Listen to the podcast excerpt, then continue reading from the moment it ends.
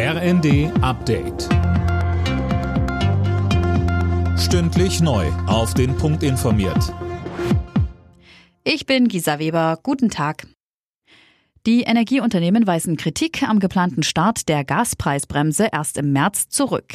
Es liege nicht am fehlenden Willen, sie auf Januar vorzuziehen, heißt es vom Bundesverband der Energie- und Wasserwirtschaft. Philipp Rösler mit den Einzelheiten. Ein Start vor März sei wegen der technischen Umstellung und dem Verwaltungsaufwand gar nicht möglich, heißt es vom Verband. Er schlägt als Kompromiss vor, dass der Staat nicht nur im Dezember den Abschlag für Gaskunden übernimmt, sondern auch im Januar, um die Zeit bis März zu überbrücken.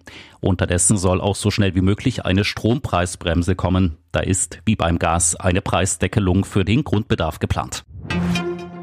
Im Rennen um das Amt des Premiers in Großbritannien stellen sich mehrere Unterstützer von Ex-Premier Johnson nun hinter den früheren Finanzminister Sunak. Damit ist die Ministerin für Parlamentsfragen Mordant derzeit die einzige weitere Kandidatin. Rechtsextremistische Vorfälle und andere Skandale haben das Vertrauen in das Kommando Spezialkräfte immer wieder erschüttert. Die Bundeswehr hat ihrer Eliteeinheit deshalb eine Reform verpasst. Heute hat sich Verteidigungsministerin Lambrecht vor Ort ein Bild davon gemacht.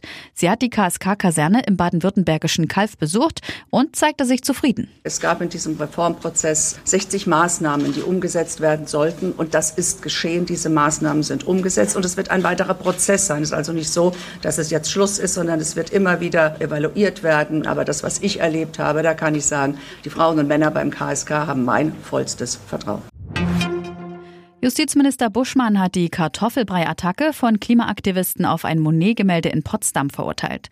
Solche Aktionen seien durch kein noch so nobles Anliegen zu rechtfertigen, so Buschmann auf Twitter. Alle Nachrichten auf rnd.de